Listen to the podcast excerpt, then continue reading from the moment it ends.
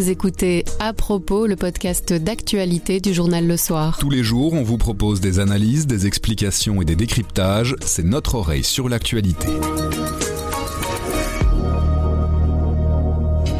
Un parc d'attractions Legoland arrive à Charleroi six ans après le départ difficile de l'usine Caterpillar. Mais avant ça, un comité de concertation se réunit tout à l'heure. L'objectif, faire baisser la facture énergétique. On fait le tour des propositions qui existent. Nous sommes le mercredi 31 août. Je m'appelle Sandrine Puissant. Je m'appelle Pierre Fagnard. À propos, voici l'actualité comme vous l'entendez. Grand angle. Un comité de concertation doit se réunir à 15h aujourd'hui, mais cette fois pas pour parler Covid et crise sanitaire. Non, plutôt pour évoquer les prix de l'énergie et les finances des Belges. Le gouvernement fédéral et les entités fédérées doivent prendre des mesures pour contrer la hausse des prix, pour soulager le portefeuille des ménages. Chaque partie va donc de sa proposition, avec parfois des mesures plus à long qu'à court terme. Le détail de ces propositions, il est à lire dans nos éditions papier et numérique. Nous, on a demandé à Dominique Berns du service économie de revenir sur les mesures qui pourraient avoir un impact direct à court terme sur Bonjour Dominique. Bonjour Pierre. Première possibilité, ce n'est pas une nouvelle mesure, c'est plutôt prolonger une ancienne et ça concerne la TVA. Exactement. La TVA sur l'électricité et le gaz naturel a été réduite temporairement de 21 à 6% Cette mesure court jusqu'au 31 décembre.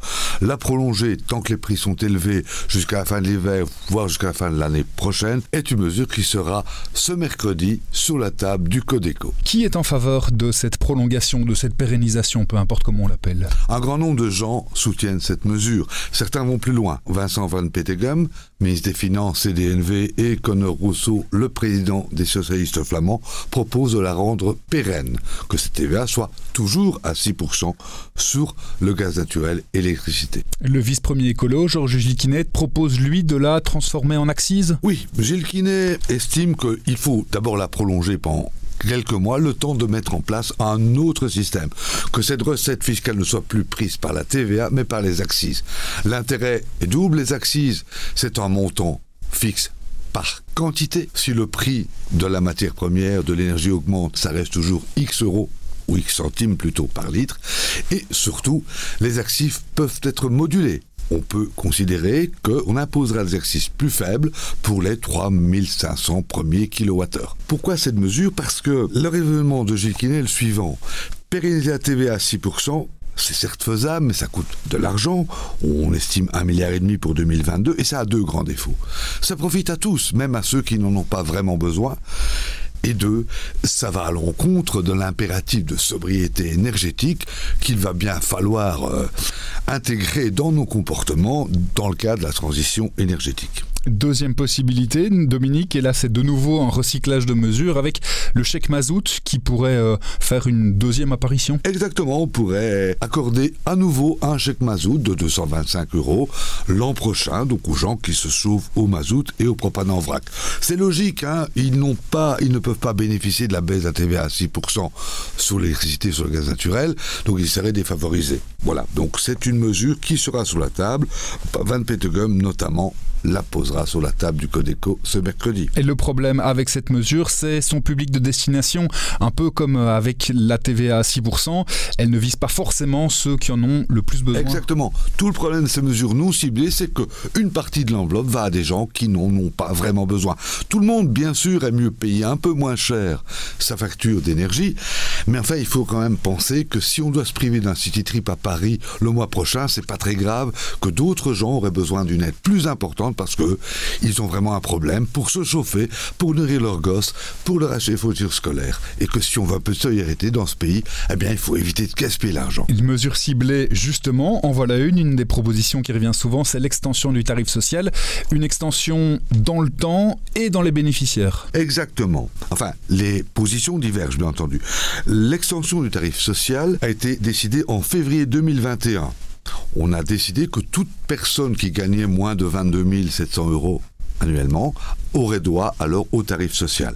Cette mesure très importante, elle est clairement ciblée sur les très bas revenus et elle a permis de doubler le nombre de bénéficiaires du tarif social. Donc il y a 20% de la population, 20% des ménages qui en bénéficient. Les deux premiers déciles de revenus, comme disent les statisticiens, donc les gens les, plus pauvres. Et là, cette mesure, elle pourrait être euh, étendue à la fois dans le temps, on pourrait la faire vivre pendant plus longtemps pour les deux premiers déciles, et éventuellement, il y a aussi des voix qui portent une extension à d'autres catégories de population Exactement, Pierre. Au cabinet du Premier ministre, on parle d'une prolongation de la mesure tant que les prix seront élevés, jusqu'à la fin de l'hiver, par exemple, plus longtemps.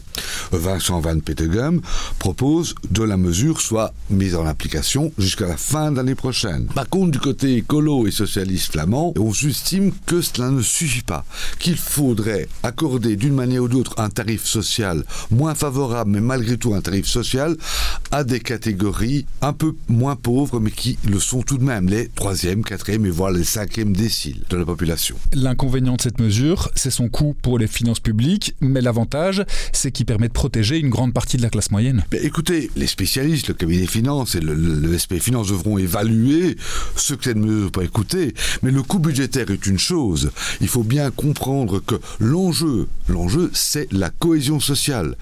Le risque pour les gens, disons, du bas de la classe moyenne, les troisième et quatrième déciles, le risque de tomber dans la précarité est réel aujourd'hui et que quand cette catégorie de la population, on l'a vu en France, tombe dans la précarité, c'est la cohésion sociale qui est mise en cause, avec des conséquences politiques que l'on connaît. La montée du Front National en France. Enfin, une dernière mesure qui est là euh, plutôt portée par le Parti Socialiste et qui vise elle aussi à contrer la baisse du pouvoir d'achat. Exactement. Le PS soutient évidemment la prolongation de la TVA à 6% et le tarif social élargi, clairement. Mais au nom du Parti Socialiste, le secrétaire d'État à la relance, Thomas Dermine, est venu avec une autre proposition visant à alléger un peu la facture fiscale des salariés. Alors soit via un relèvement des frais forfaitaires, soit via un crédit d'impôt ou d'autres mesures fiscales à imaginer. Là aussi, c'est fois une mesure qui est 100 à 150 euros par an, c'est pas énorme, mais c'est déjà ça. Et toute la difficulté sera d'imaginer une mesure qui, effectivement, là encore, est ciblée si vous pouviez relever la quotité exemptée d'impôts, par exemple, mais là, tout le monde en profite, ce qui n'est pas une bonne mesure. Donc il va falloir calculer une mesure qui permette de cibler à nouveau les gens qui en ont le plus besoin. Merci Dominique. De rien, Pierre. Des monuments wallons miniatures construits en Lego vont se dresser à la place des bulldozers Caterpillar sur l'ancien site de l'usine à Charleroi qui a fermé il y a six ans. Le site de près de 100 hectares va accueillir le parc d'attractions Legoland. C'est le deuxième plus gros investissement en Wallonie sur les dix dernières années. Le projet devrait générer au moins 1000 emplois. Stéphane Van de Velde suit le dossier. Il commence par nous rappeler le traumatisme qu'a été la fermeture de Caterpillar en 2016. Pour situer Caterpillar à Charleroi, c'est donc une usine de génie civil, ceux qui font des bulldozers principalement.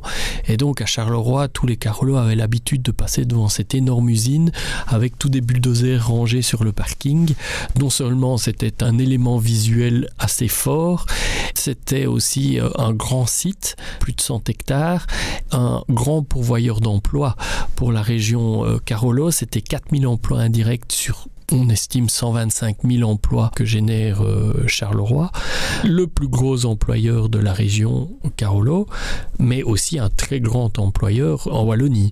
À ce moment-là, Paul Magnette est encore récent dans son costume de bourgmestre et il est ministre-président de la région Wallonne à ce moment-là, donc il cumule les deux fonctions. Donc il dit toujours que c'est un jour noir dans sa carrière politique. Caterpillar va être remplacé par un groupe qui s'appelle Merlin Entertainment.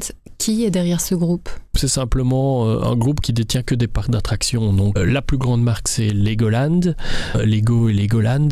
Il y a notamment Madame Tussaud aussi, c'est eux qui ont les Sea Life. Il y a les Pegapic Park.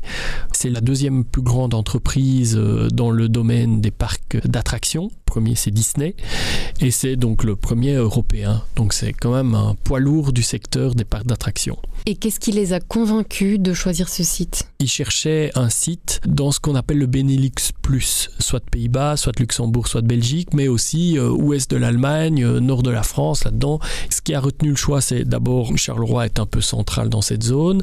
Ils estiment qu'il y a un marché de 21 millions de personnes à deux heures de route, maximum deux heures de route. Et puis la taille du site, on ne trouve pas beaucoup de sites de 100 hectares. En plus, la nature même du prédécesseur, c'est-à-dire Caterpillar, faisait que c'est un site relativement euh, peu pollué. Les coûts de dépollution seront minimes. Le fait aussi qu'il y a un bassin d'emploi énorme dans la région de Charleroi, c'est des emplois qui correspondent quelque part à ce que recherche un parc d'attraction, c'est-à-dire que c'est des emplois peu qualifiés. On sait qu'il y a quand même un taux de chômage important à Charleroi et donc il y a une manne là qui peut être utilisée euh, d'emplois euh, peu qualifiés. On l'a dit, Caterpillar a fermé en 2016. Ça fait six ans avant de retrouver un repreneur pour le site. Pourquoi ça a pris si longtemps? Un traumatisme comme ça, on ne s'en remet pas du jour au lendemain. Il y a eu six ans entre la fermeture de Ford à Genk, dans le Limbourg, et l'arrivée de nouveaux employeurs sur le site. Quelque part, ça fait six ans que ça a fermé. Certes, le premier emploi n'est toujours pas là, mais le projet est maintenant là. Charleroi a mis une stratégie en place, c'est qu'elle ne voulait pas morceler le site. Ça aurait été bien plus facile de trouver toute une série d'entreprises si le site avait été morcelé pour en devenir un zoning comme un autre. Non, eux, ils ont voulu garder ce site en un seul tenant parce qu'il y en a très peu. Ils espéraient attirer un gros pourvoyeur d'emplois. Ils ont commencé d'abord à cibler euh, toute une série d'entreprises dans le génie civil parce que le site était adapté. Ensuite, ils ont été voir les constructeurs, euh, les camions, les tracteurs, euh, puisque le site est assez grand. Ensuite, ils sont euh, tournés vers les constructeurs automobiles, mais principalement électriques. Donc, ils ont été voir Tesla, mais qui a décidé de faire sa Gigafactory ailleurs. Et puis, ils ont été longtemps suivi le dossier de Thunder Power, mais qui est un constructeur qui n'avait pas encore fait ses preuves. Finalement, le dossier a capoté, faute de fonds disponibles pour euh, Thunder Power. C'est seulement après qu'ils se sont tournés vers euh, les parcs d'attraction, puisque ces parcs d'attraction ont besoin justement d'un grand site pour se développer. C'est un soulagement pour la région de Charleroi? Oui, on a senti que d'ailleurs tout le monde était euh, sur la photo ce mardi matin, tous avec un discours très content et optimiste, parce qu'il faut bien se rendre compte que c'est un dossier à haute valeur ajoutée point de vue économique. Ce sera pourvoyeur d'emploi. Ça peut aussi avoir des effets indirects sur le plan touristique, puisque euh, le Legoland de Charleroi espère quand même attirer euh, 1,5 à 2 millions de visiteurs par an. Tout ça, ça peut rayonner sur la Wallonie. Pour le moment, la Wallonie, à part justement Peridaisa, manquait de sites majeurs qui pouvaient attirer les visiteurs étrangers qui ne viendraient que pour ces sites-là. Est-ce que les pouvoirs publics wallons comptent investir dans ce projet? Oui, alors le groupe Merlin sera opérateur du site, donc gestionnaire du site. Par contre, la société immobilière qui détiendra les actifs sera, elle, à 50% aux mains du groupe Merlin, mais à 50% aussi aux mains d'argent public. On parle de, donc de 50%, donc sur euh, les actifs sont estimés à 185 millions d'euros, le capital. Ça fait euh, 90 millions euh, d'euros d'investissement Est-ce qu'en contrepartie, il y a une promesse d'investissement de la part du groupe Merlin? Oui, alors le groupe Merlin doit réinvestir 10 à 15 de son chiffre d'affaires dans l'entretien et le développement du parc. Au fur et à mesure où ces investissements justement seront constants, ben, euh, la région wallonne va petit à petit se retirer du capital ou du moins va se diluer dans le capital. Tout ça va mettre combien de temps? On parle d'une ouverture pour le printemps 2027 parce qu'ils estiment qu'il faut deux ans pour déconstruire le site et le dépolluer et qu'il faudra deux ans pour ensuite construire les attractions, les bâtiments dont Merlin aura besoin. Donc ça nous amène à 2027 au plus tôt. Bouche à oreille.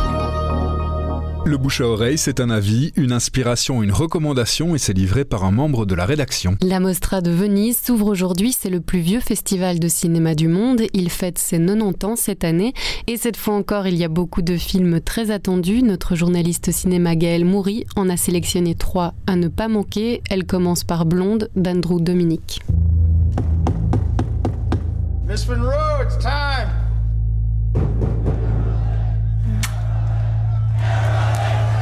Blonde, c'est un des grands films attendus de la rentrée. C'est un film inspiré du roman du même nom de Joyce Carol Oates, qui raconte de manière romancée la vie de Marilyn Monroe.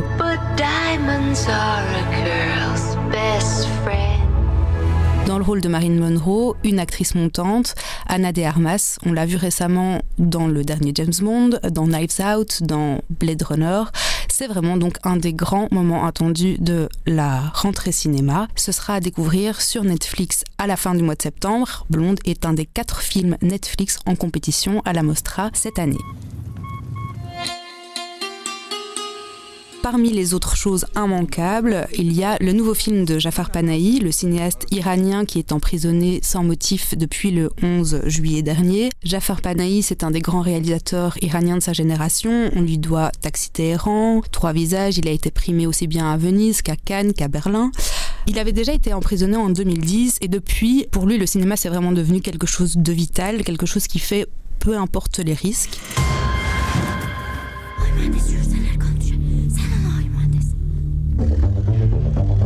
Un de ses collaborateurs nous avait confié l'an dernier que pour lui, arrêter de faire du cinéma, c'était un peu arrêter de vivre.